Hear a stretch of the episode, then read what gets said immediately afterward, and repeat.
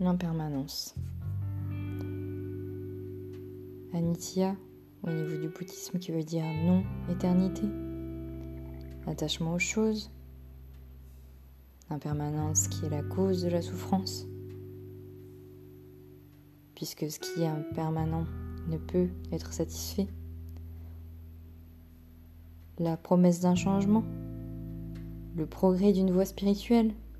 qui n'est possible que parce que toute chose est impermanent,